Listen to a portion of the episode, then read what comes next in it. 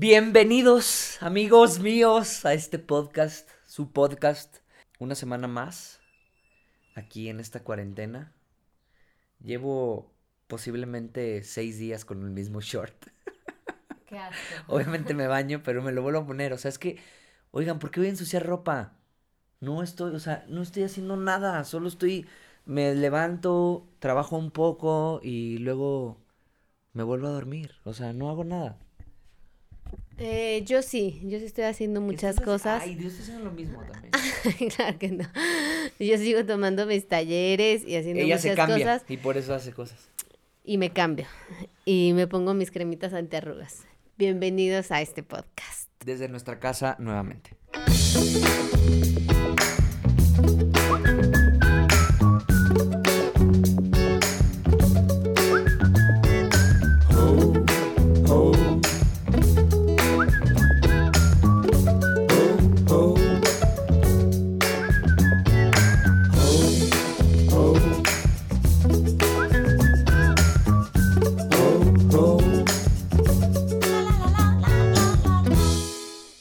Nuestro día, más o menos, ¿qué día? ¿40 de cuarentena? No más. Pues empezó, empezamos el 21 de marzo. Estamos a 5 de mayo, 6 de mayo. Ya un rato, ya muchos ¿Ese días. es tu número? Sí. o sea, 21 más 10, 31. Más 6, 37 días llevamos. 30, casi 40. Casi la cuarentena. Ya a. Gus le salió una cana en la barba. Ya, ya, ya. ya. Esto es deplorable ya. O sea, ya, esto es No deplorable. sabemos qué hacer. O sea, sí, unos Esta cuarentena, la verdad, ha estado. yo- ya- 12 días más y soy el changoleón. Y lo peor es que no se quiere cortar el cabello. No, porque estoy con mi curly method todavía. Sí, entonces ha sido, han sido unos días, una cuarentena eh, muy rara, muy complicada, muy, por momentos bien, como que pasas por todos los, las etapas de humor Sí. del humano en un día, o tal vez en dos horas. Puedes estar viviendo toda depresión, después felicidad, después tristeza, después desesperación.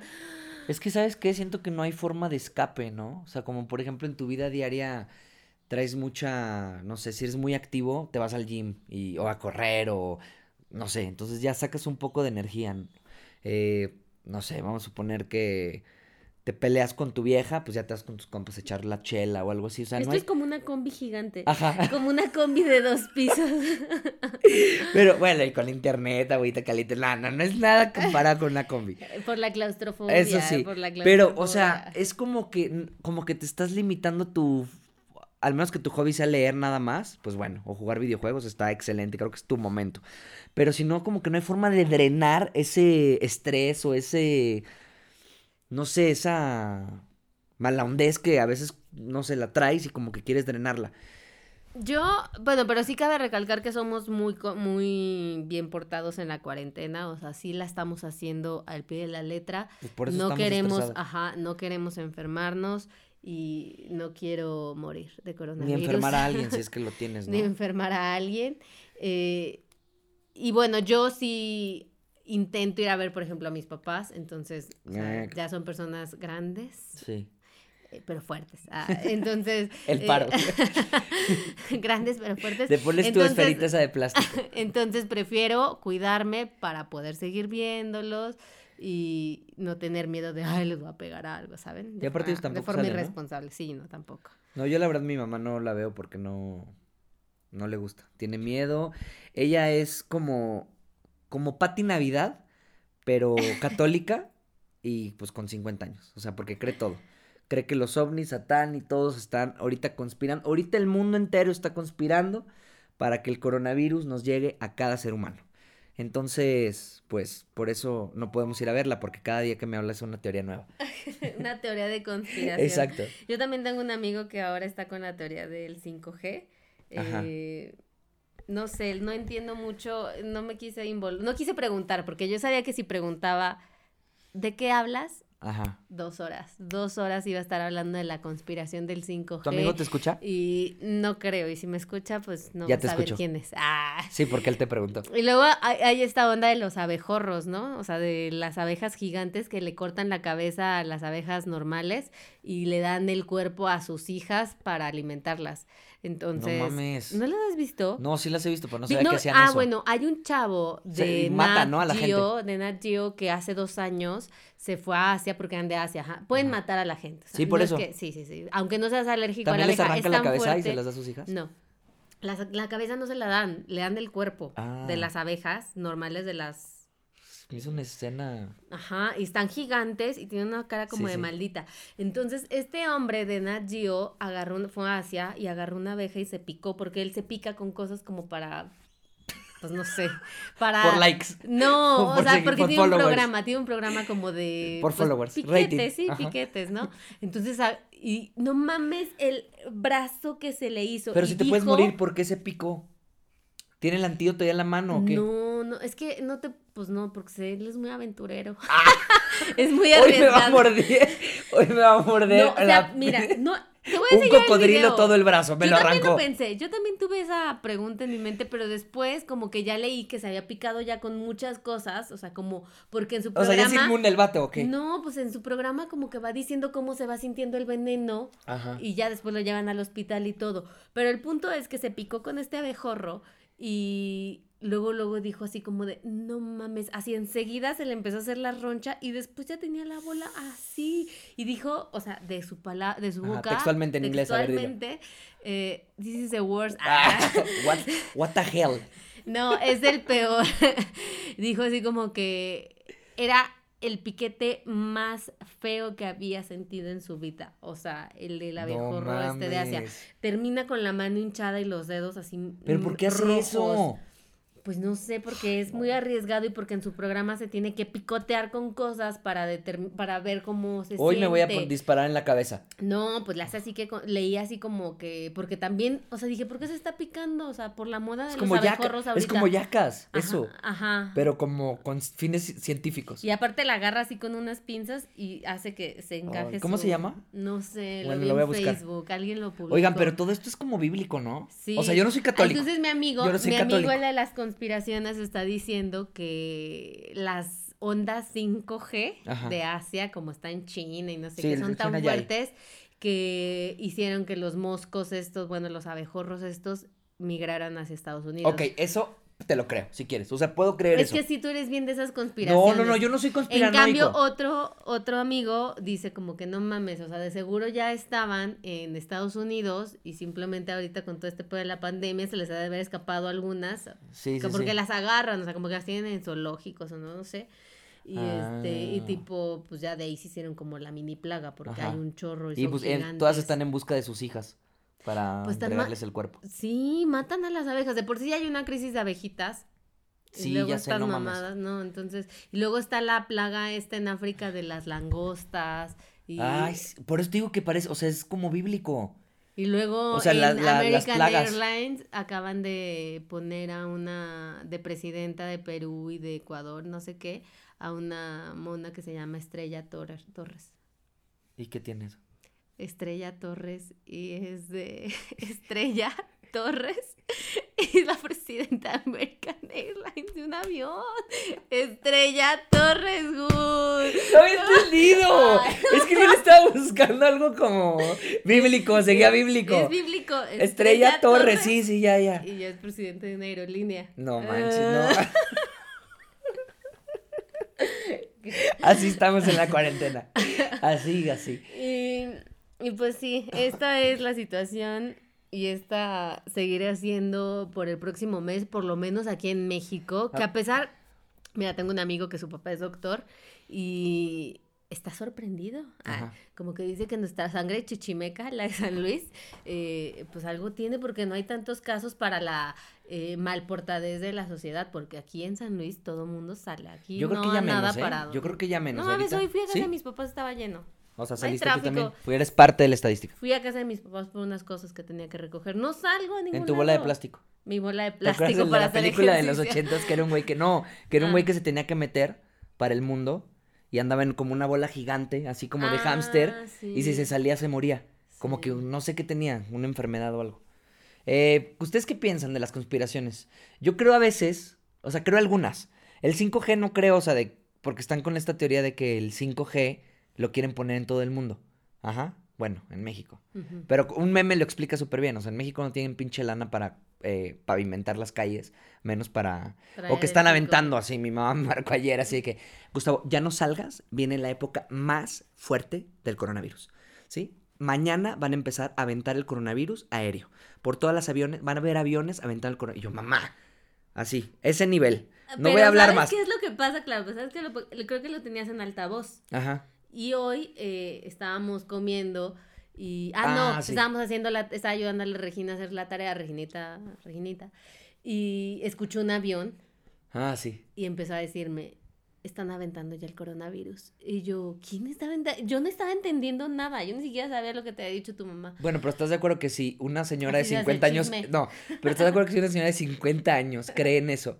Un niño va a creer más en esas cosas. O sea, no pues tiene la realidad eh, establecida. Claro. Eh, pero bueno, así las cosas en, en México, en San Luis. Así las conspiraciones. Hay de familia, todo tipo. Hay de todo tipo, sí, hay de todo tipo. Entonces, ¿qué, qué conspiraciones creen? ¿Cuáles no? Escríbanos. Y... ¿O cuáles son las más locas que han escuchado? Y bueno, este podcast va a ser un poquito diferente porque eh, nos pusimos en los zapatos de otros viajeros y decidimos entrevis- entrevistarlos para saber en dónde les había agarrado la cuarentena. Porque como ya habíamos dicho en podcast anteriores, pues es súper fácil estar en tu casa y en tu cama, con tu cocina, todo muy a gusto, pasando la cuarentena y quejándote.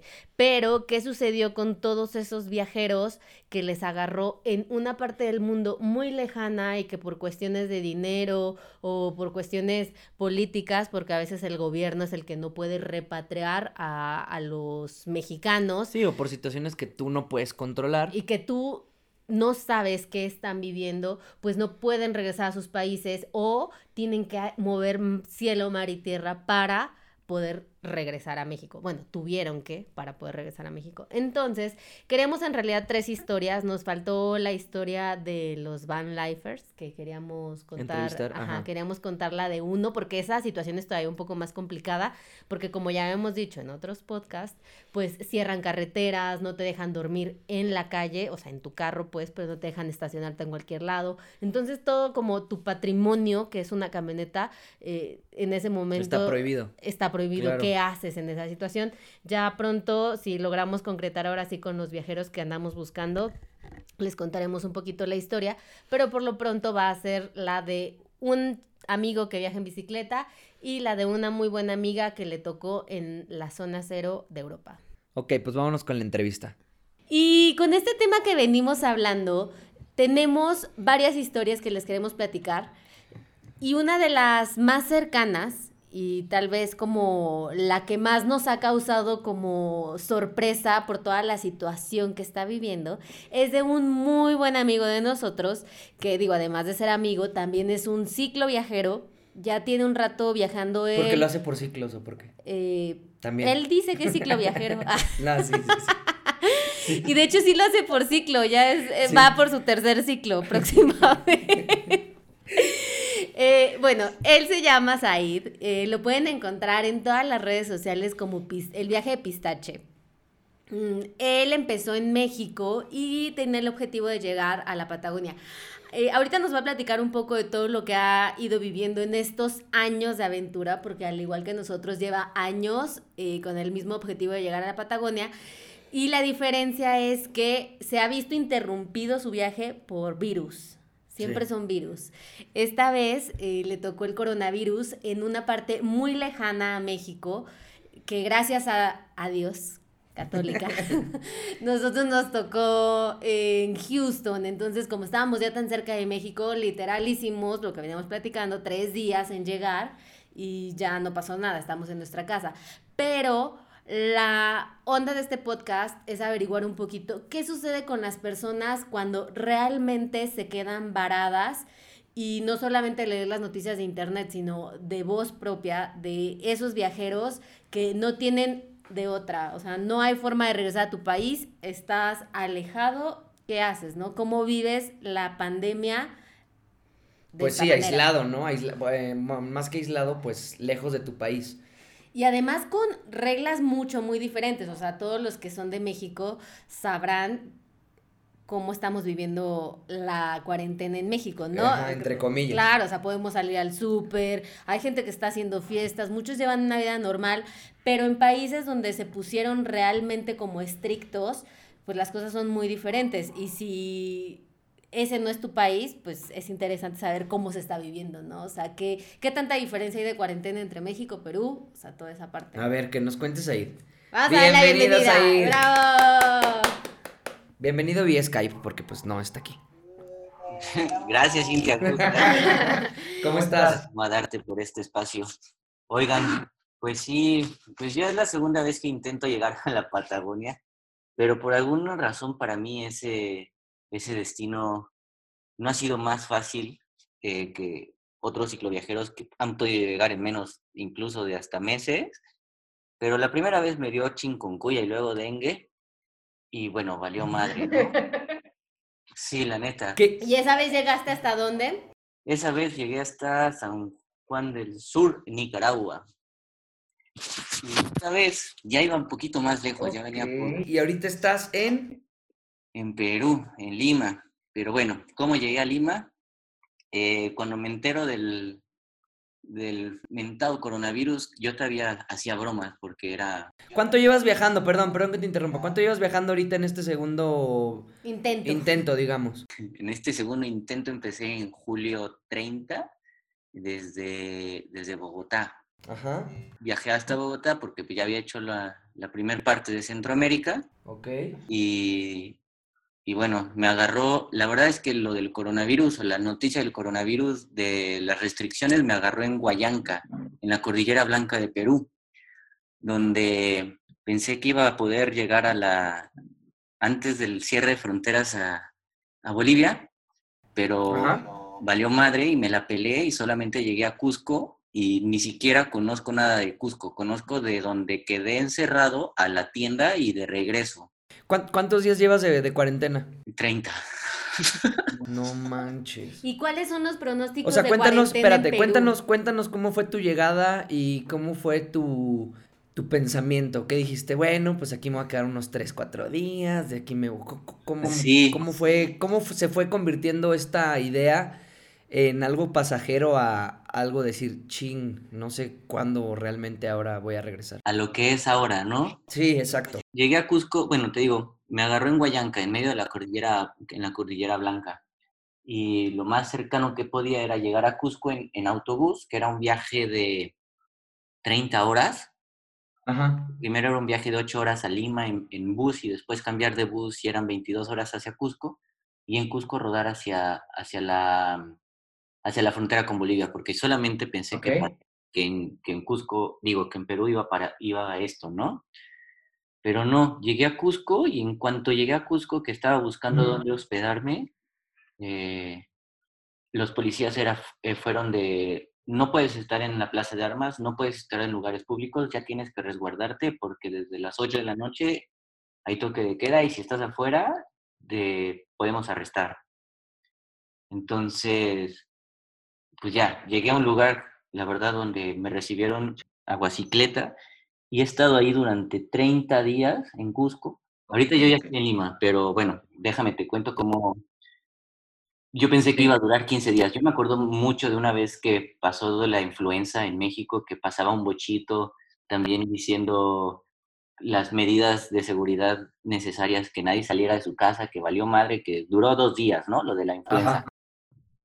Y dije, pues va a pasar algo así con lo del coronavirus. Y resulta que no, ca- cada vez las leyes eran más estrictas, cada vez el toque de queda, primero al- empezó a las 8 de la noche, después a las 6 de la tarde, incluso hubo días que fue hasta las 4 de la tarde. Y ahorita hay lugares en Perú que empieza a las 4 de la tarde. Y estuve 15 días y dije, bueno, ahorita pasa. Y después el presidente Vizcarra alargaba otra vez 15 días más. Y a otra vez, esta es la tercera vez que alarga el- la cuarentena el presidente Vizcarra de Perú. Y bueno, por situaciones familiares, ahora tengo que regresar a México. Y, y pude tomar un vuelo de Cusco de la Embajada Española hacia, hacia Lima.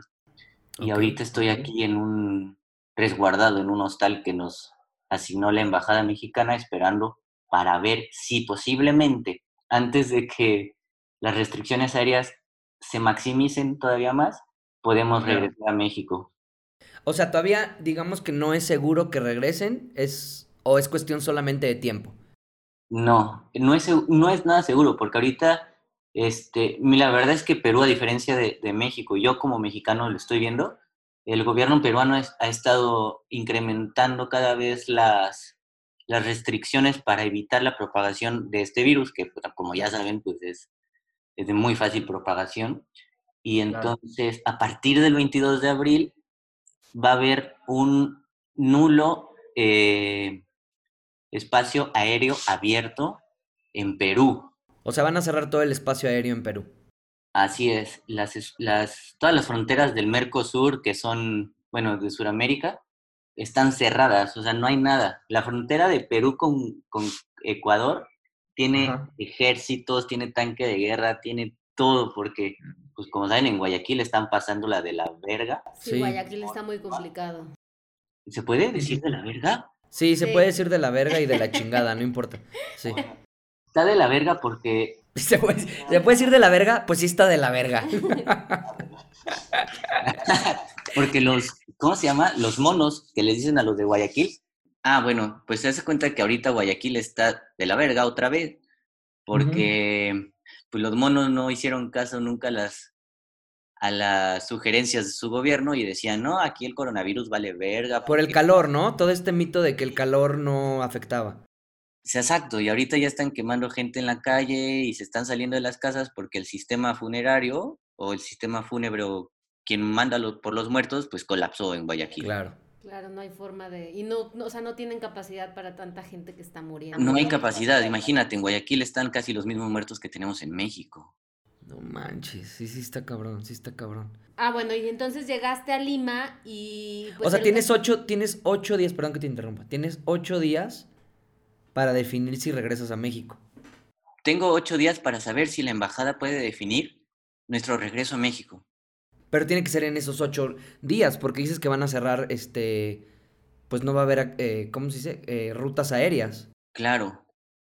Sí, sí, por supuesto. Yo, yo, yo me vine a, digo, junto un poco de recursos, la, la banda de, de pues, la banda que sigue el viaje de Pistache, la verdad es que estoy súper agradecido porque con ellos fue con quienes sin, sin pensarlo, me ayudaron un montón para juntar dinero para poder yo estar en Lima, porque me costó 190 dólares el, vuelo de Cusco a Lima. Ajá. Este, y ahorita pues tengo que pagar mi hospedaje aquí en, en Lima mientras se soluciona porque no hay una fecha tentativa de regreso para los mexicanos a, a nuestro país, ¿no? No manches. no, pues qué chido, qué chido que la gente también, ¿no? la noche. ¿Qué? ¿800 pesos la noche? Sí. El, en el hostal. En un, en un hotel que la verdad no vale 800 pesos la noche. O sea, ¿incluye toallas de cisne? ¿En forma de cisne? A huevo. de hecho, sí, de hecho, sí, es un hotel que tiene que tener toallas Entonces los vale, güey, vale los 800. Fue lo primero que dije, le dije, güey, es que tienen toallas de cisne, se están bien. Perú es muy dado a la toalla de cisne, yo me acuerdo perfecto.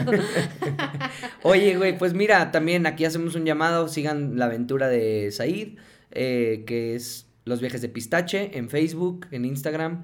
Y pues también si quieren ayudarlo a, o tienen contactos en Lima o quieren ayudarlo económicamente, pues ahí está, porque la situación pues está cara, cabrona. Sí, porque como veníamos diciendo, o sea, ahorita ya no depende de él, ya no depende, o sea, obviamente lo económico es importante porque pues de alguna manera tiene que comer, tiene que pagar el hospedaje, todo, pero más que eso, depende ya del pues gobierno, de la embajada, de la embajada claro, pero es algo que ya no está en tus manos, es algo que ya no está en las manos de nadie. Pero lo que hay que, o sea, más allá de, o sea, sí, sigan a las redes, está súper chido tener súper muchos followers porque yo no tengo casi nada, pero más allá de eso, la neta es que en México, yo como mexicano y las noticias que veo de México es que estamos de la verga, perdón, pero con mayúsculas. Ya no puedes decir más de la verga, ¿eh? Te gastaste todos los vergas del día.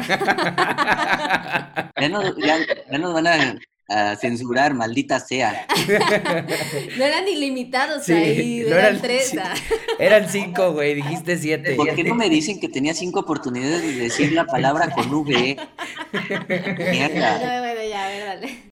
Oye, pero no, pero la neta es que yo estoy muy preocupado por, por las cuestiones en México, porque yo no puedo hacer nada y igual tampoco llegando puedo hacer nada, pero veo que nuestros amigos mexicanos no están acatando las, la cuarentena como tal.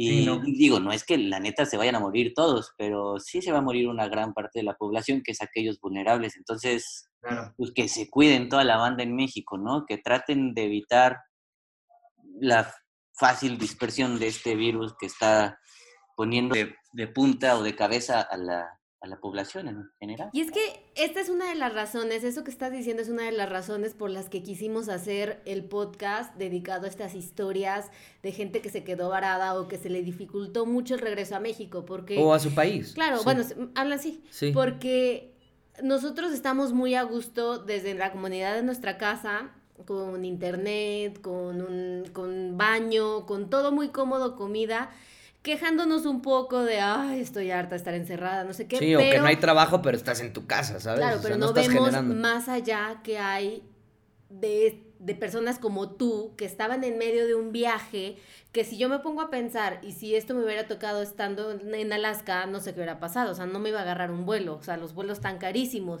Entonces, o sea, me hubiera visto también una situación parecida a ti, muy desesperante. Entonces, es un poquito para eso, para que la gente que está ya acá, que tiene la oportunidad de quedarse en su casa, pues lo haga, porque al final hay personas que desearían muchísimo estar en su casa aquí en México y están en tu posición en un hotel y que, alguna y con toalla de cisne claro, y, poder regresar. Y que estás en una situación peligrosa. ¿Sabes? O sea, al final estás en una situación peligrosa. No estás en tu casa, estás conviviendo con gente, o sea. Sí, no, no está fácil, no está fácil. Estoy en un hotel con toalla de cines que me cobran 25 soles el uso de la cocina y la palita para voltear el huevo está rota. ¿Cuántos son 25 soles, güey? Ponle, el sol está a 6.50 pesos, entonces 25 soles el uso de la cocina por día para todos los mexicanos, pero tiene literal dos tazas. Dos. O sea, se están aprovechando al máximo con esto. Pesos. 150 pesos por, por hacerte comer. O sea, no mames. Más aparte lo que gastas en comida. Claro. Solo me prestan la, lo que queda de palita para voltear y las dos, y las dos tazas. Oye, o sea, puedes este usar tu mano y es lo mismo, ¿no? A huevo. Oye, ¿y en este hotel donde estás, son puros mexicanos o hay de más lugares, de más países? No, son, somos mexicanos, hay unos de Puebla, otros de Irapuato, otro y otros dos del norte. ¿Esto se los dio la embajada de México o de Perú? No, nos sugirió la Embajada de México que estuviéramos aquí porque es un hostal que está cerca del aeropuerto aquí en Lima. Ok, ok, ok.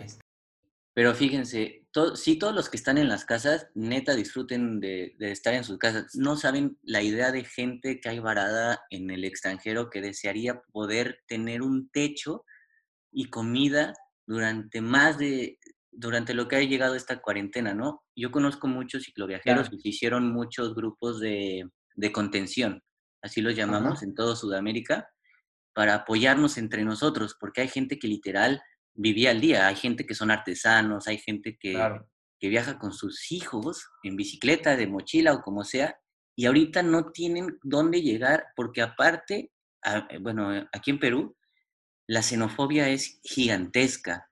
A, muchos viajeros nos han... ¿Pero debido al coronavirus o ya...? No, debido al coronavirus. Nos han hay muchos lugares que ya han cerrado y han dejado a los viajeros en las calles. Y hay otros que llegando a lugares como a pequeños poblados, ni siquiera pueden estar, salir a comprar algo de verduras o de frutas porque los mismos, em, la misma gente de los pobladitos no los quiere porque ha habido una discriminación porque piensan que todos los extranjeros tienen coronavirus. Sí, de hecho, por ejemplo, tengo un, un grupo de WhatsApp de gente que anda viajando en combi y tuvieron un problema igual en Argentina porque la gente no, o sea, todos los que estaban como casas de huéspedes o que aceptaban combis cerraron, entonces se hizo un desmadre porque pues no tenían dónde quedarse, pero también entendía a las otras familias porque las otras familias tenían hijos como este chiquitos, entonces era así como que al final este tipo de cosas, pues quieres cuidar lo tuyo, ¿sabes? O sea, sí entiendo la otra parte, pero también es como... Y luego hay mucha desinformación también y viste que estaban matando todos los murciélagos allá en Perú. Sí, O sea, sí. hay mucha desinformación, entonces empiezas a hacer como cosas que por, por no tener la información correcta pasa esto, hay mucha xenofobia, cierran lugares, no le dan acceso a los turistas. No sé, o sea, sí, sí es complicada la situación. Sí, no, no está nada, nada fácil. Claro, por ejemplo, hay, hay muchos mexicanos estuvimos, estamos aquí varados en, en Perú porque no pudimos llegar a Lima, este, porque no existe tampoco transporte terrestre. O sea, de plano, no hay nada. En Argentina estaban arrestando a los viajeros. Este, aquí tienes una pena mínima de seis meses y máxima de cinco años si, si no, si te agarran después del toque de queda. Y eso, Pues tipo, te conviene, ¿no? Allá de- deben de tener una palita donde puedas voltear el huevo, güey, en la cárcel. por lo menos me hacen de comer en la cárcel. Ah, huevo, güey. Digo, si quieres ahorrar puede ser una buena opción. Es una buena opción, pero, pero este, expongo mucho mi... Tu integridad. Pues tu pasaporte también, ¿no? Sí, no. Oye, ¿y cuáles son los pronósticos? O sea, ¿qué te has dice la embajada? Ajá.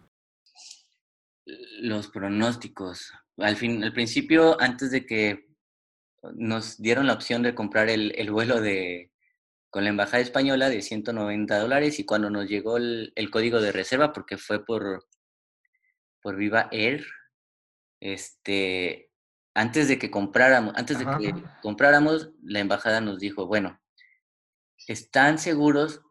Queremos reiterarles que todavía no hay una confirmación de vuelo hacia México y que no sabemos si se va a poder hacer.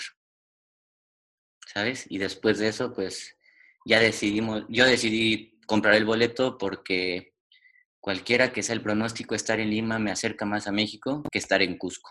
No, Chale, pues sí está, complicado. Sí está cabrón, sí está cabrón. Y son historias, o sea, esto por eso lo queríamos hacer, sigo insistiendo. Son historias que de verdad te dejan pensando y te ven y ves del lado de tu posición en esta pandemia y dices, soy un poco afortunado de estar de este lado. eh, y pues, no sé. Ah, Yo estoy segura, agradecidos. sí, siéntanse agradecidos y aparte yo estoy segura que Pistache va a poder volver a México, va a Sí. poder volver a estar muy cerca de su familia próximamente. Y si cualquiera de los que nos están escuchando quiere ayudarlo con algo o conoce a alguien en Lima o cualquier cosa O su papá que, es el embajador de... de Lima, De Lima, también. que por favor no lo traiga de regreso, que acá lo necesitamos y su familia también. Entonces, pues es una historia muy interesante, es una historia que nos hace pensar mucho y, y vas a ver que todo va a salir bien. Sí, todo va a salir bien. Ya mi Pura última- actitud positiva. Sí, exacto. Yo también tengo fe en que vas a regresar. Solamente voy a hacer mi última pregunta. Oye, pero la embajada, o sea, la embajada te ha dicho como que están viendo, están esperando. Sí, bueno, al principio nos dijo que entre cuatro y cinco días era la, Sí. la espera, pero Bueno, Said les quiere decir adiós y que lo pueden encontrar en las redes de Facebook e Instagram como El Viaje de Pistache. Síganlo, es un amigo de toda la vida de nosotros. Yo creo que tengo, no sé, 15 años de conocerlo. Entonces, eh, sé el tipo de persona que es, sé la calidad de ser humano y pues de igual forma, eh, tiene una muy buena vibra. Entonces yo sé que muy pronto va a estar aquí y es más, va a poder venir al podcast y contarnos en vivo todo lo A que vivió. huevo. Y siempre, como siempre, ya saben que todos estamos teniendo fallas técnicas con cualquier aditamento electrónico, que en los vivos de Insta, in- con los vivos de Instagram, con todo aquí, pues ya, se nos fue Said sin despedirlo, pero... O tipo agarró el avión. Ojalá. Tipo agarró el avión y él nos avisó. Y la siguiente historia es de nuestra buena amiga Pasaportete.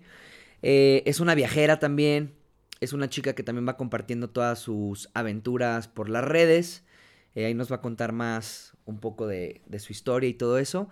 Y ella, bueno, ella pues también estuvo en un problema que casi no salía de Europa. Ella estuvo viajando por dos meses en Europa y casi no logró salir de allá. Pero lo que quisimos resaltar acá es todo esto de las redes, cómo afecta, cómo la gente a veces te empieza a criticar o a molestar por una decisión que tú tomaste o, vamos, los famosísimos troles que pues no tienen no se saben toda la historia y a pesar de eso, pues van y molestan, ¿no? Claro, lo que pasa es que eh, en su caso, ella pues ya tenía obviamente como mucha gente que estuvo viajando en esa época. O sea, imagínense la cantidad de personas que viajan normalmente en el mundo, ¿no? Pues en el mundo entero. Entonces, cuando tú estás haciendo un viaje de ese tipo y de repente te toca algo extremadamente extraño, como cuarentena a nivel mundial, o sea, ¿cuándo en la vida había sucedido algo así? O sea, nadie estaba preparado para eso. Claro. Pues ella tiene que empezar a decidir si se queda, si se regresa, eh, si mueve su vuelo, cuánto le va a costar. O sea, es mover todo un itinerario de un viaje que tenías planeado un año antes. Entonces no es tan fácil y la gente no se pone en esos zapatos. Claro. Y, o que el tipo no tiene dinero para regresar. Claro, ya de por sí estás estresado, o sea, las cosas no están bien, no puedes hacer ya nada de lo que querías porque pues obviamente todo está cerrado y todavía llega la gente y por qué estás tomando la decisión de hoy estar en Francia y no regresar a tu país, porque a lo mejor no hay vuelos, porque a lo mejor no tengo dinero, porque, o sea, no se sabe esa historia detrás y ella nos va a platicar un poco en dónde le tocó este inicio de cuarentena, eh, porque le tocó como literal en el en el, la zona en cero, epicentro, sí, en el epicentro de Europa. Entonces, pues fue como una locura esos días y todo el mundo cambiando vuelos. Y también es una historia muy interesante, más aparte todo lo que le tocó con sus seguidores. Y bueno, después de esta eh, historia de terror con nuestro amigo Pistache, vamos a otra entrevista que es un poco más ¿Te ligera. En un noticiero, ¿verdad? Sí, siempre quise ser conductora de noticias. Eh, vamos a otra entrevista que es un poco más ligera, pero de igual forma eh, es muy interesante escucharla porque ahorita con todo lo de las redes sociales, eh, todos nos creemos con el derecho de, estar juzgando y por qué estás tomando esta decisión, por qué estás haciendo esto, lo otro, cuando en realidad no se entiende el trasfondo de lo que se está viviendo. Exacto. Y, de igual forma, así como Pistache ahora está atrapado, estamos con nuestra amiga de Pasaportete, Carla.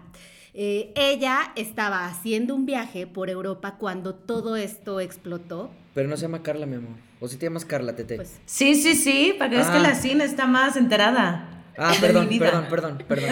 Es que como yo Tete, yo pensé que te llamas Tete o algo así. Ay, yo me sé la Voy a cortar eso, voy a cortar eso, perdón, ya. Sigue, continúa, disculpa. Sí, córtalo. Sí, no dije nada. Eh, bueno, ahorita vamos con nuestra amiga, vamos a entrevistar a nuestra amiga de Pasaportete, Carla.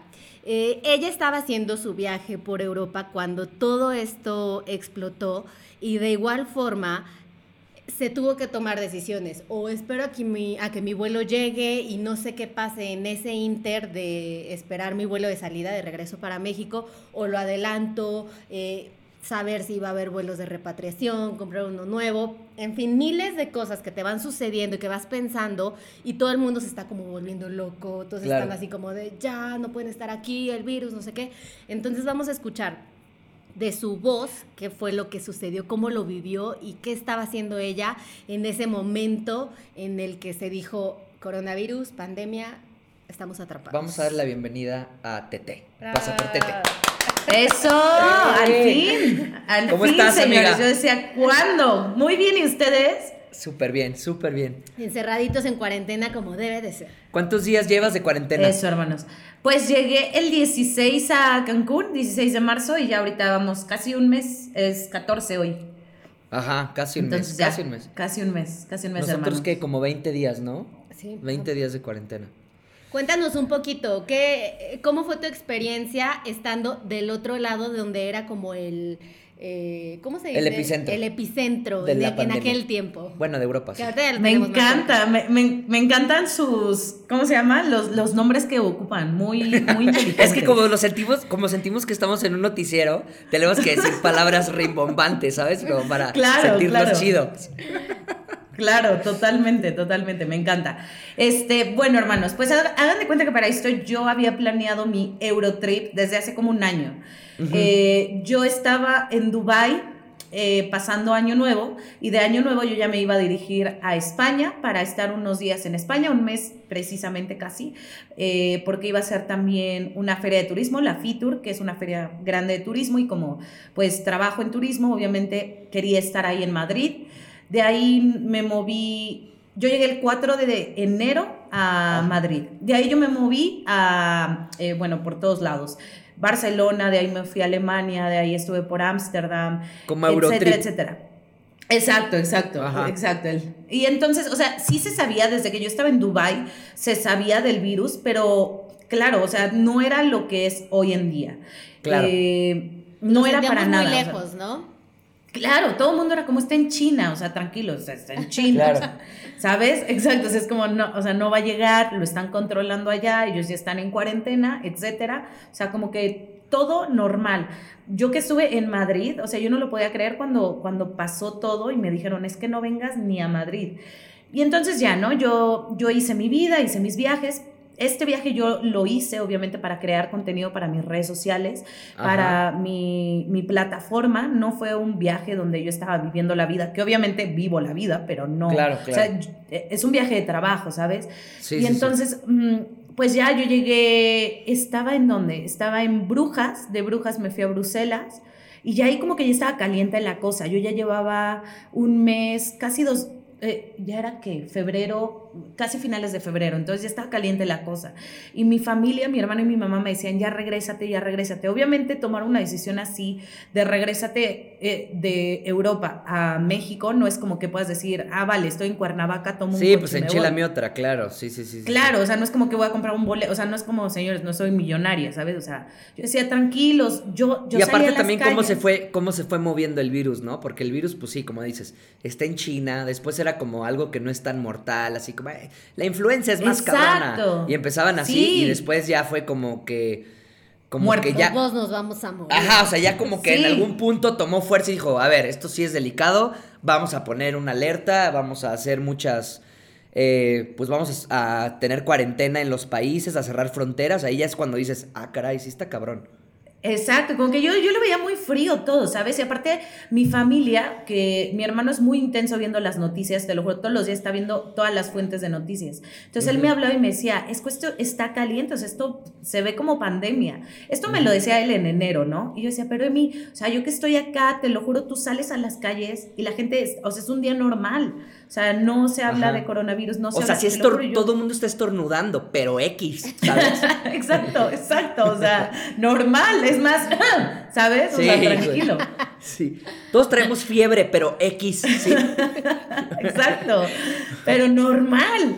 No, y este, y total que se empezaron a dar también, ya sabes, los grupos de WhatsApp y que los Sí, mensajes súper alarmantes, exacto. Entonces también a mí me empezaron a calentar mucho la cabeza de, mira, me llegó esto y mira, estaba, y yo así como, pero, y yo salí a la calle y yo decía, pero es que estoy en un museo donde está, eh, fui al museo creo que de Van Gogh en Ámsterdam, cuando ya empezaron las cosas calientes, y yo veía toda la gente, nadie con cubreboca, todo el museo lleno, eh, entonces yo decía, pero no, o sea, es que tranquilos, ya voy a acabar casi mi viaje. Mi viaje acababa el 31 de marzo, eh, yo por Ámsterdam estaba, ponle el 9 de marzo, ¿no? Entonces como que yo decía, tranquilos, o sea, ya casi lo acabo, no va a pasar nada, mamá, tranqui, mi mamá súper angustiada. Total que ya, yo decido regresar a París para sacar algún contenido que no me, no, no, pude, no pude tomar la primera vez que llegué a París. Ajá. Regresó a París y los primeros días eh, fue la marcha de, de las mujeres en París. Señores, Ajá. o sea, una cantidad de personas en la calle impresionantes. O sea, que si una, sí. claro, que si una estaba con coronavirus, señores, o sea, todo el mundo la teníamos. Sí. Yo salí a grabar un poco la marcha, entonces yo decía, pero es que, pues no está pasando mucho, ¿no? O sea, yo ya sentía una presión de que era más que me estaban llenando la cabeza de estrés, que yo ya ni estaba disfrutando.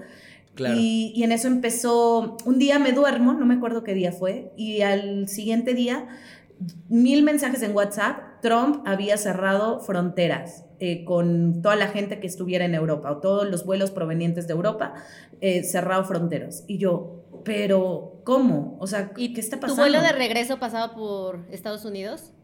No, pero ahí ya fue cuando me empecé, o sea, si Trump ya decidió eso, yo dije, ya, ahorita ya la cosa está, está fuerte, ¿no? Sí, Claro. sí, sí, sí, o sea, ya Entonces- se está viendo otras cosas, claro. Entonces yo empecé a escuchar que España estaba muy afectado, pero yo decía, yo vengo de ahí, o sea, no entiendo. Le hablé a un amigo y le dije, oye, mira, solo te estoy marcando para saber cómo estás y cómo está la onda. Yo regresaba a Madrid porque mi vuelo salía de Madrid-Cancún el 31 de marzo. Y entonces me dice, mira, te voy a ser sincero, si quieren luego les paso el, audio para ver si lo quieren poner ahí un cachito en, en, el, en el podcast, pero mi amigo literal me dice, no vengas a Madrid, o sea, Madrid parece zona de guerra, los súpers están atascados, la gente no está dejando comida, no hay papel de baño, o sea, ni siquiera se te ocurra venir a Madrid. Quédate y son, ahorita y son sus últimas palabras, ¿no? Sí. Te, quiero, tete. Ah, ya, y muere. No he, sabido, no, he, sabido, más de él desde ese día. Son mis últimas palabras. exacto. No, te lo juro, o sea, les voy a mandar el audio para que pongan un cachito y, y neta, calen la, el estrés de mi amigo, o sea, que yo me estresé ahí. Y ya fue cuando empecé a poner mis, mis cartas sobre la mesa y decir, a ver, o sea, ¿qué hago? O sea, ¿me quedo aquí y espero a que qué pase o, o qué? ¿Sabes? París seguía igual, París seguía toda la gente viviendo la vida. De hecho, esa noche yo fui a comprar algo para comer, eh, para cenar, y los bares, no les miento, llenos de gente. Sí, eh, como que se tardaron, también en Estados Unidos se tardaron. Como que la gente tomaba conciencia, pero ya hasta que el gobierno hizo algo, bueno, aquí todavía sigue tardándose, ¿no? Pero ya hasta que, que, hizo algo, ya fue cuando pues ya te lo empieza a tomar en serio, ¿no? Que dice, a ver, vamos a cerrar todos los bares, vamos, nosotros también, o sea, la primera vez que nos salimos de, o sea, el primer pensamiento que tuvimos de salirnos de Estados Unidos fue a raíz de que estaban cerrando todo. Pero no porque era peligroso, sino que dijimos, ah, pues nos vamos, ¿qué hacemos ya aquí? Si ya no podemos ver nada, todo está cerrado, no te puedes mover, no, no sabemos dónde hospedarnos, porque pues vamos viajando en la van. Pero después sí fue como, pasaron dos, tres días y dijimos, no, esto sí está cabrón, o sea, vámonos a México ya, pero por salud, por tranquilidad, etcétera, etcétera. Entonces ya fue... Claro, eso, por salud, por salud, por salud mental, porque ya te lo juro, yo ya estaba estresadísima y bueno, para no hacerles más largo la onda, yo ya eh, en París ese día me duermo, ya había comprado el boleto para regresarme eh, a Alemania, busqué un boleto, creo que me costó en 600 euros. Eh, tomar la decisión de regresar de un día a otro porque yo ya, o sea, perdí mis noches en París, perdí el vuelo de regreso de Madrid, perdí la conexión que tenía París-Madrid, bueno, todo señores. fue una decisión que yo dije, bueno, se tiene que tomar, o sea, se tiene que hacer claramente y eh, yo el día que despierto en París eh, deciden también cerrar todo. Entonces yo me despierto un día donde París estaba desierto, parecía ciudad fantasma, o sea, de estar en un bar donde todo el mundo está lleno, o sea, yo pasé, el bar estaba todo lleno. Al día siguiente, les juro, ni una paloma, yo dije, wow, o sea, esto ya es, es fuerte. Sí, y, más que es una capital, ¿no? Ahí es cuando dices, ay, caray, o sea, no es... Esto que es así, pasan miles y miles y siempre hay turistas y en cada calle hay gente de repente desierta. Verla sin nada. Sí, debe estar cabrón también. Pongan ahí una música de miedo para que la gente sienta un poco mi estrés. Ambientenme un poquito ahí mi, ah, estrés. ¿Iba corriendo? Iba corriendo. Una noche oscura en París. Sí, Radio Ay, perro. y entonces, bueno, ya yo, yo salgo del, del, aeropuerto de París, de Charles no sé qué, y llego a uno en Alemania. Y ese día, o sea, yo llego, el, yo viajo del 15 al 16, el 16 en la madrugada yo estaba en Alemania, o en la mañana, ajá, y veo en las noticias que cerraron fronteras en París, o sea, todo Francia cerró se quedaron 200 mexicanos en ese aeropuerto donde yo salí y la gente obviamente estaba reclamando, estaba eh, pidiéndole a México para que los trajera al país. Y yo dije, o sea, por una noche yo pude haber sido una de esas mexicanos, uno de esos mexicanos. Muy fuerte, muy fuerte, señores, de verdad. La, los, bueno, ¿Supiste algo de esas personas? Creo que ya enviaron un vuelo para que los trajera a casa, pero el vuelo costaba muchísimo. O sea, a mí me llegaron rumores, no sé de cuántos miles de dólares costó el vuelo de regreso para que ellos se pudieran. Sí, pero en ese punto, en ese punto ya, no sé, yo si me pongo en el lugar de estas personas y dices, va, va a costar, no sé, te digo un, número ridículo, 100 mil pesos por persona. Yo digo, bueno, o sea, no sé, tipo digo, chingue su madre, o sea, lo pago y luego veo cómo lo, o lo saco de la tarjeta y luego veo cómo lo pago, más bien, porque pues, no lo tengo, ¿no? Esos 100 mil baros. Pero sí te pones a pensar como es tu salud, tu bienestar, tu tranquilidad. Claro. Eh, después empiezan, Claro. o sea, después ya tampoco te quieren dar hospedaje, luego comida, o sea, no sé, tipo, te- si te, no sabes cuándo se va a terminar, imagínate dos, un mes en, en, en Europa, en un hotel, seguramente te gastas No. más de 100 mil pesos, ¿sabes? No, hijo, Mientras o sea, terminas muerto. Mejor, eso, sí. mejor que me dé el coronavirus, hijo. O sea, De neta. una vez, aquí, aquí por favor, intravenoso. Inyéctamelo, Sí, inyéctamelo. O sea, ne- neta, o sea, porque no. Sí, sí, sí. Claro, yo también. Claro, son, son decisiones que dices, o sea, se tiene que tomar, se tiene que hacer y pues Sí. se paga. Muchos pagaron esa cantidad. Sí, fue una, fue, una, fue una cantidad más o menos parecida a la que tú dijiste, eh, pero sí eran cantidades fuertes. Y Sí. claro, o sea, tú estás ganando, como dijimos, en quetzales y vienes Claro. a gastar en euros. O sea, Sí, no, no. no. hay forma, no hay forma. En cacao. Y es que no tienes de otra. Maíz. Sí. No tienes de otra, porque al final, o sea, ya estás allá atrapado, estás viendo cómo todo el mundo está con cubrebocas, guantes, están Claro. muriendo, o sea, dices, no me importa. Yo supe también de otra chava que estaba como en Turquía y ella tenía también su vuelo y de repente le- se lo cancelaron y le dijeron, ya está revendido tu asiento, o sea, tenía como conexión en Londres. Y le dijeron, de Mm. aquí a Londres no hay vuelo, pero de Londres a México ya tienes tu vuelo. Y ella así de, ¿cómo llegó a Londres? Y empezó así No. como a investigar. Y Le habló a la que reina Isabel, por suerte la conocía. Exacto. Era su amiga. No, pero creo que pagó, acá al castillo, dijo. pagó como cuatro mil dólares para poder regresar Por a persona, México. ¿no? Y era por su pareja. Era él y su No. novio. Y dijo, no sé en qué momento, porque había visto unos en ocho mil, Wow. nueve mil dólares. Y cuando le dijeron, encontré uno en cuatro, o sea, la chava así de, no sé en qué momento cuatro se me hizo barato, que dije, cómpralo. o sea, Wow. es ese. No, no, no, no, no. Imagínate. O sea, quedas Está muy está- sí. Sí. Claro, y ni disfrutaste tus vacaciones. Hay gente que yo vi que perdió su luna de miel, que perdió su boda, que está todo, o sea, no, muy fuerte, de verdad. Sí, sí, muy fuerte. también conozco gente que perdió sus bodas también por eso. Por eso, por eso yo digo como, o Yo sea, lo tomaría bueno, como una de- señal, ¿eh? O sea, Sí, ¿no? como, a ver, aquí, aquí- ajá, el planeta me está diciendo algo.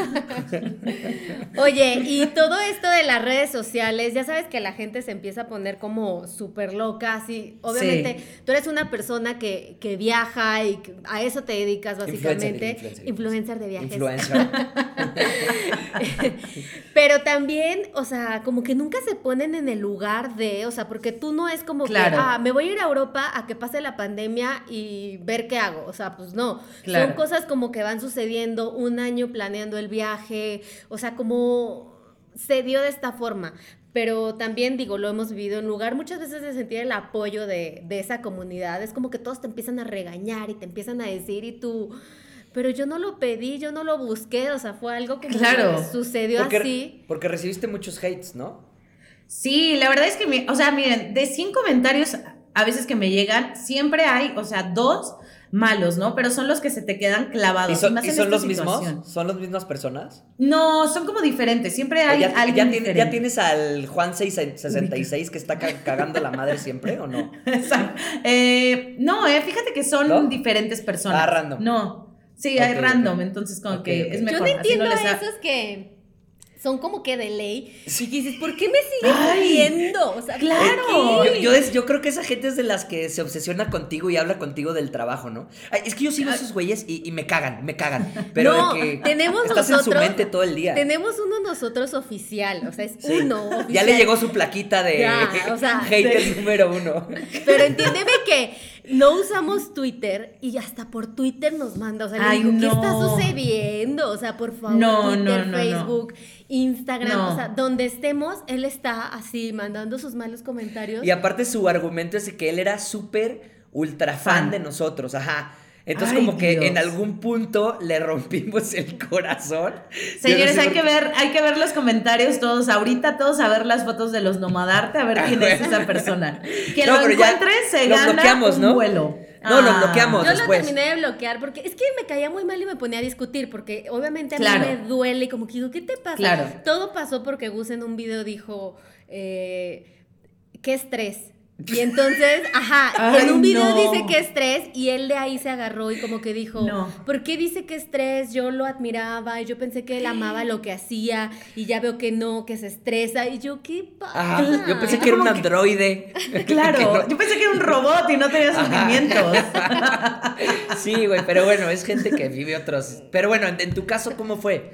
¿Cómo Pues mira, fíjate que yo, yo también creo que la cuarentena les está haciendo a las personas, y me incluyo, nos está haciendo tener mucho más tiempo para estar pegados al celular y estar Sí, viendo cada error y estar viendo y criticando, pero mientras tú no haces nada tampoco, es como, ¿y tú qué estás haciendo para ayudar? ¿Y por qué tú no donas? ¿Y por- ¿Sabes? O sea, como que Claro. eh, están saliendo los, los verdaderos colores de las personas, porque ahorita pues todos estamos encerrados y creo que todos estamos en una montaña rusa de emociones donde un día es bueno y un día es malo y un día odias a la gente y sueltas todo el hate ahorita en, en redes Sí, sociales. Entonces, sí. a mí, cuando yo empecé a hacer las historias de señores, eh, pude estar en un vuelo ahorita de regreso a casa, voy a estar en, en menos de 30 horas, voy a estar en casa, así que pues les voy a estar contando cómo va a ser todo esto en los aeropuertos, etcétera, etcétera. Así que estén al pendiente por si quieren saber o si tienen algún familiar, pues chequen mi caso para que les digan cómo es esto, ¿no? Y empecé a recibir mensajes.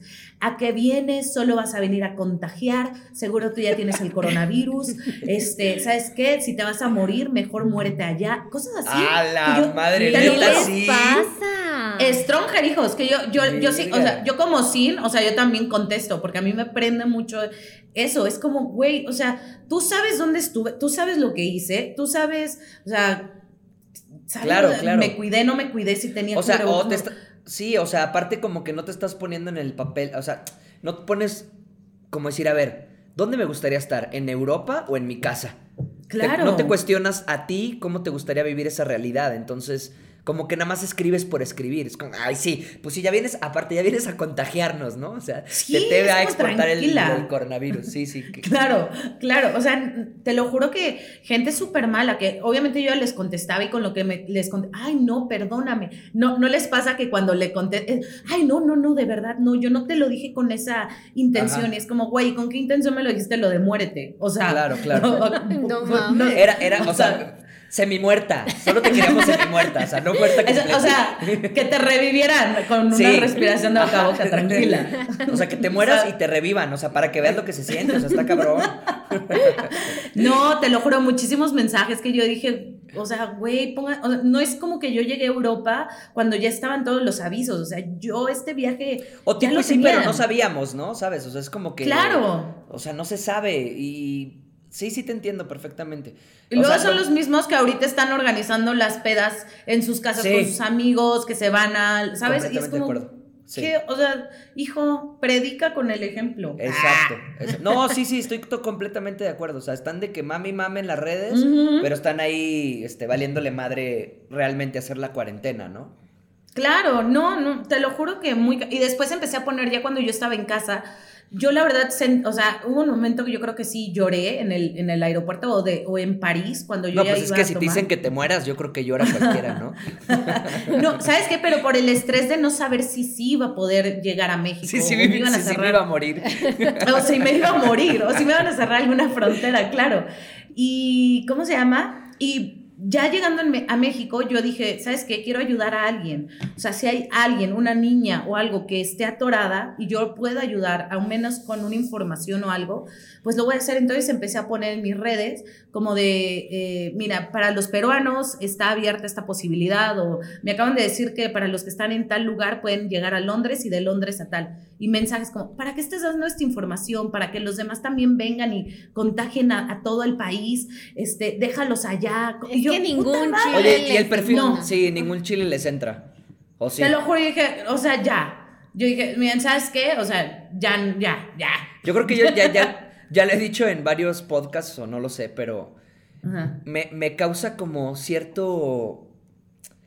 que me gustaría comprender estas personas que, que- que escriben hate, que digo, Sí. ¿cómo te das el tiempo primero? Ok, ya viste mi Sí. contenido, no te gustó, ok, pero de ahí, Pásalo. de ahí, de ahí, ajá, exacto, pásalo, pero de ahí cruzas una frontera que es, ok, me voy a dar el tiempo a dar un mal comentario o a decir algo negativo, ¿sabes? Eso es lo que a veces como que no logro entender, es como... Ay, ¿Por qué No, te a vas a dar el tiempo? Pues ya nada más, o sea, ¿no te gustó? Pásalo, pásalo. o le Claro, escribes en privado y le dices, oye, ¿qué onda este? Yo, o, o lo- o algo que sea como para reflexionar, ¿no? Ya hay, Claro, mucha, o- ya hay mucha cagada en el mundo como para que alguien te diga, ay, está, está de la chingada, ¿eh? Está de la chingada. ¿eh". Totalmente. No, y aparte te metes a su cuenta y ya sabrás lo que tiene ahí. Puras fotos, bueno. Pero Sí, ya ni sí, para, sí, para decir eso. Pero ahorita justo me acabo de pasar, creo que puse una foto de Nueva York. Y puse, eh, Nueva York para mí, ustedes saben que es el sitio, mi sitio favorito en la vida, o yo le tengo mucho aprecio a este lugar. Eh, pónganme sus dudas de este destino. Voy a hacer un post en mi blog este, este, esta semana. Y pues para que cuando todo eh, eh, eh, Todo esto vuelva... acabe. Ajá. Exacto, eh, ustedes pueden armar su itinerario y su viaje es increíble. Y me empiezan a poner, yo lo que debería, lo que deberías de hacer es un rezo por todos, todos los que están ahí ahorita. Si sabes que es el epicentro ahorita del coronavirus, otra me puso. Atentamente Jesucristo. Ay, Aquí, o sea, te te, lo eso. juro. Me puso otra. Doña Hay- monja. o sea, hay 7 mil muertos y mi, mi cuñado y mi hermana están allá. O sea, yo no puedo creer que estés poniendo estas fotos. Deberías O sea, pero estar diles que yo- no soy yo- doctora. Claro. ¿Sabes? Es que no soy doctora, o sea, no puedo Te hacer... lo sí, juro, sí, me sí. dieron ganas de decir, hijo, o sea, sigue el Papa Francisco, el diario da misas para todo esto, o sea, es- mi cuenta es de viajes, mi yo voy a seguir inspirando y si esta es Claro. mi onda y es mi forma de aportarle una buena vibra a la gente, pues perdón, ¿sabes? O sea, se pueden meter, gente, se puede meter ahí, foto de Nueva York, vean los comentarios. La- Sí. Lo bueno es cuando llegan los demás y dicen, sí, o sea, la neta, a mí ver estas fotos me da ánimos de saber que algún día yo voy a estar ahí, esto va a acabar, o sea, Claro. esto no es para Aparte, siempre, así que... Yo, yo que he estado déjenlo. monitoreando, nosotros no hemos subido nada en Instagram. Ay, no, estamos así porque como en luto. Ajá. Pero, o sea, estamos como en luto en Instagram. Pero de repente empezamos así como a ver todos nuestros amigos de viaje y siguen Ajá. subiendo fotos, lo cual Sí. está increíble y está muy chido. Pero la gente, toda la gente está como tomándolo mal. Y al Sí. final es como, a ver, espérate, es que es una foto, no está ella ahí, ella está en cuarentena, o él, o ellos, o lo que sea. Es una foto para que tú tengas contenido chingón y no nada más estén viendo en Instagram fotos de gente con cubrebocas. Claro, las cadenas de tu tía que te dicen Ajá. que se cura eh, Que con vinagre y con Ajá. limón O el coronavirus. O que, o que Obama esparció el coronavirus. No, a mí me han llegado unas, me han llegado unas conspiraciones. Ahí Bill Bill Gates Gates. también. No, me han llegado unas de conspiraciones. Cada que abro el de mis tías, porque todos mis tías, o sea, tengo 80 tías, todas saca su teoría. O sea, todo el mundo, una que Dios nos lo mandó, otra que Bill Gates, otra que Obama, otra que la reina Isabel. O sea, mil teorías.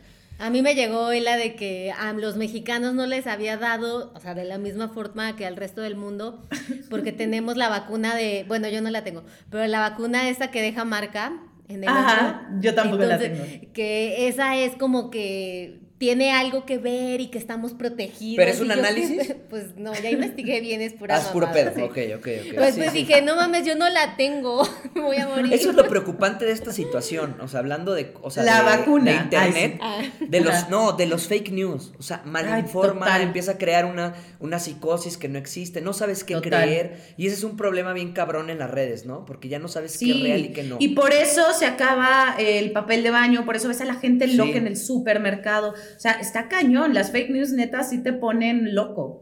Gus Sí, se fue corriendo por cerveza, imagínate. Sí. Le dijeron, Hijo, se va a acabar. Yo y fui él parte fue. de... Sí. Yo fui Hiciste parte de- bien, la verdad, la verdad O hiciste bien. Si, dijeron algo, sí. Dijeron un día como, eh, empezaron a, ya sabes, a mandar así de que van a cerrar la, la, bueno, que ya no van a traer chelas, que ya no las van a distribuir, no sé qué. Y yo sin- llevaba tres días en mi casa. Obviamente dije, no, No, o no. sea, yo, mi cuarentena me voy a empasar pedo o yo no sé. Fui a comprar mezcal, Sí. como cuatro litros de mezcal, fui a comprar tres cartones de cerveza, que ahí tengo todavía, que ni me las he chupado nada. Pero bueno, o sea, me siento aliviado, es un, es un alivio mental. Claro, no, no, no, yo también te lo juego, yo, yo, eso sí, eso sí, o sea, el papel de baño, mira, pues los calcetines, ¿no? Uno, uno como sea. Sí, Pero, sí. pero el alcohol. Pero el vinito, es lo mismo le dije a Cintia, mira, de última, ahí hay cobijas, ahí hay sábanas, ahí hay hojas de imprimir. Ajá, Claro. ajá. O sea, de eso no te preocupes. Le vamos Claro. cortando cuadritos de colcha o de Sí, cobija. sí, sí, pero sí. la chela no la puedes fabricar aquí. O sea, no, No. tienes, no puedes. Bueno, tipo y sí, pero necesitas un alambique o algo. O sea, no, no se puede tan fácil. O ser Dios y convertir el, el agua en. Ándale, ándale. Ándale, también esa es otra. Ay, Oye, hermanos. Oye, y bueno, a ver, para terminar. Como, Dímelo, dímelo. Como un dios, ¿cuál es tu pronóstico? Chinguen a su madre Ah. todos los haters. Eso. Dilo, dilo. No, Exacto, exacto. Número uno, eso. Número dos, eh, mira, la verdad es que yo me estoy tomando un día a la vez. O sea, porque ya me dijeron tantas cosas que junio no, julio tampoco, puede ser septiembre, puede ser más bien hasta el próximo año. Y que si todo llega a la normalidad, no va a ser normalidad. Y para que se vuelva a viajar como se estaba haciendo antes, como era normal, eh, o sea, va a pasar mucho tiempo, o sea, no va a ser de un día a otro. Van a empezar a abrir fronteras, van a empezar a abrir cosas. Entonces, ya, dije, ¿sabes qué? No le voy a hacer caso a nadie, ni a López Gatel ese. Eh, este, ya, voy a tomar un día a la vez y ya espero nada el día que digan, ya se están abriendo fronteras, ya, pero un día a la vez, o sea, ya ni siquiera estoy contando como día 47. Sí, está súper bien. 90. Creo que esa es la, Ya. que- la estrategia que voy a hacer. Sí, un día menos, párate y todos los días y hoy es un día menos y ya. De vida. Y sí, es un día men- menos de vida. O sea, por donde lo quieras ver, ¿eh? O sea, está más catastrófico, ¿eh? O sea, hoy me acabo de chingar un día menos de mi vida. haciendo nada. Haciendo nada sin poder salir. Gracias por meterme eso a la cabeza. ¿Sabes a mí qué me pasa? eso. Que yo. no, no, no, no, no, está muy bien. No, de hecho está muy chido. A mí me pasa que yo me despierto en la mañana súper motivado. Entonces me levanto y así que "Ah, voy a hacer ejercicio, hago ejercicio, me Claro. baño, desayuno. Y ya cuando empieza la hora de la comida, me empieza a dar unas ganas de no hacer nada. Así, pero neta, Claro. que pocas veces me ha pasado. Así, ganas de no hacer nada, nada. O sea, de estar en Netflix, estar así, pero ya llevo como una semana. O sea, no es como. Pero a mí también, ¿eh? o sea, no es como tres días, es como que llevo una semana por no decirte 12 días. O sea, de la chingada. Entonces ya como que me levanto y ese, esa efervescencia de, a huevo, vamos a hacer, vamos a crear, vamos a decir, vamos a hacer, se, ve, Se empieza a, ajá, se empieza a agotar, a agotar. Y ya como eso de las 3, 4 de la tarde, ya, o sea, me quiero acostar, este, ya quiero que sea otro día. Entonces, Ay, o sea, hermano, no, no, no, te tienes que cambiar el chip. Yo también regresé Sí. igual Estás que deprimido, Gus. Sí. y aquí yo empiezo Sí. a llorar, ¿no? Yo soy el hater. Yo soy el hater. Juan Tengo una cuenta 66, falsa. Juan 66. Maldito, siempre supe que eras tú. Ya no puedo guardarlo más. Como en Scooby-Doo, cuando siempre sacaban, descubrían que el malo era uno de ellos. Así Ah, huevo, descubrir ándale. como de, Exactamente. "Eres tú, güey. Exactamente. Maldito. Pero sí tienes Ay, razón, hermano. O sea, agarrar el chip así como un día menos de cuarentena y vamos a, como un día a la vez, te, Eso. te, hace, te hace pensar como que, ok, vamos a acabar estos proyectos hoy, mañana Sí, tienes esto, 24 mañana- horas, haz, haz- haz- Sí. haz algo chingón cada, cada día. Pues O sea, 24 ya horas sea- no, como 5 productivas, porque con todo esto son como 5.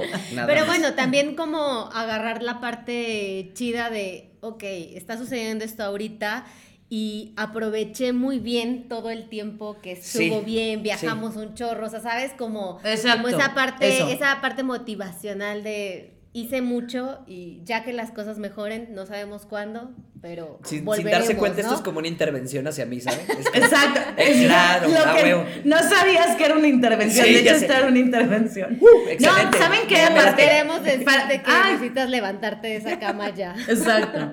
Ya para cerrar, les digo que también lo que está saliendo en redes de que, ay, haz ejercicio y hazte metas nuevas y toma 37 cursos gratis. Ay, hijos, hagan lo que quieran con su vida. sea, Si quieren pasar Claro. los 12 días como Gus, o sea, también está permitido, está bien, todo está Gracias, bien pasaporte.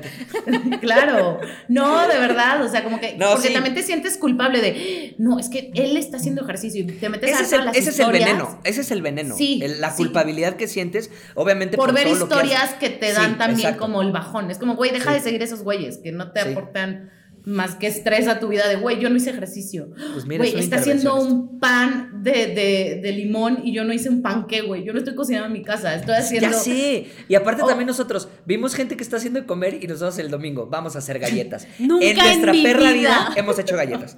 En nuestra perra vida hemos horneado y estuvimos horneando haciendo galletas que quedaron bien y todo, o sea, para comernos, para consumo humano del que los hizo, porque o sea, para venta esto hubiera sido un desmadre, pero ya te pones hacer cosas también para ocupar tu mente, ¿no? Así como para Sí. distraerte de otra cosa, no sé, cosas que no has hecho, no lo sé, no lo sé, pero pero bueno, sí también tiene yo creo que, o sea, yo sí estoy un poco en la balanza en la que haz cosas nuevas, a lo mejor no aprende un idioma, este, pero sí intentar hacer cosas nuevas, porque también es un muy buen, muy buen momento para agarrar hábitos.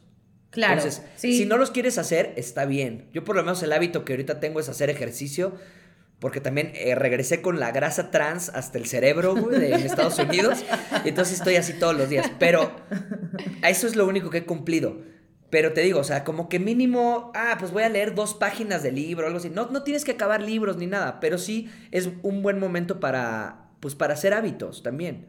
Pero Porque está si no- chido, aunque, sea, Sí. aunque sea solo una cosa, sea, ejercicio Claro. ya, con eso, hijo. Exacto, porque Está también quieres la vida perfecta, ¿no? O sea, entonces, Claro. no, o sea, de a poquito. Y dejen de seguir a la gente que, que también les causa estrés, ya. O sea, Sí, sí, sí, totalmente. corte A, los dos, lo- lo- las dos cuentas sin nada, ¿no? Sí. Después de este podcast.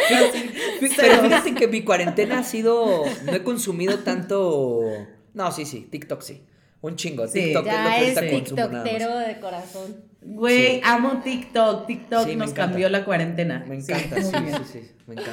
Muy bien, Oye, hermanos. Tete, bueno, muchísimas bueno, a ver, Tete, gracias. dinos tus redes para que la gente te vaya a seguir ahorita en este mismo momento. Eso, arroba pasaporte T, así como pasaporte y le agregan T, El otro T. porque me dicen. TT, TT. Pero, Ajá. pero ¿en dónde? En Instagram, Facebook, YouTube, eh, TikTok, todo, Ajá. hermanos. En unas menos famosa que otras. Ok, buenísimo. No, Pero buenísimo. vayan y Da- síganla. o sea, están muy buenas sus fotos, da muy buenos tips.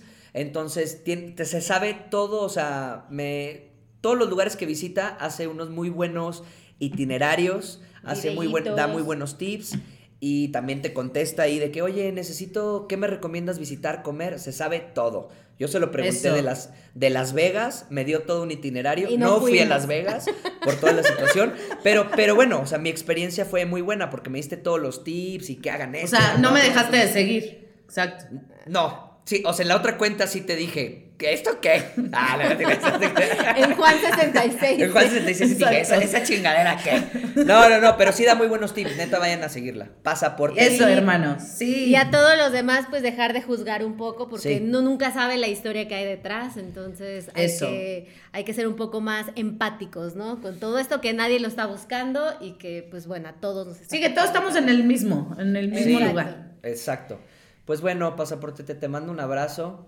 Ay, Eh, los quiero, hermanos. Muchas gracias por tu Igualmente. Gracias por tiempo. Ya- invitarme. Y ya habrá el podcast especial, eh, hablando Eso. ya bien, con toda, la, con toda tu historia, por qué pasaportete, todo esto que toda la gente de repente como que quiere saber, pero tendrá que ser en persona. así Sí, Eso, sí, me sí. encanta, me Para encanta. que estemos más cagados de risa. Te mando un abrazote y, Y pedos. Si Ándale. no pedos, no lo hago. Ándale, ándale. Que lleve No, sí. sus chelas Gus de pandemia, Sí. las va a tener todavía.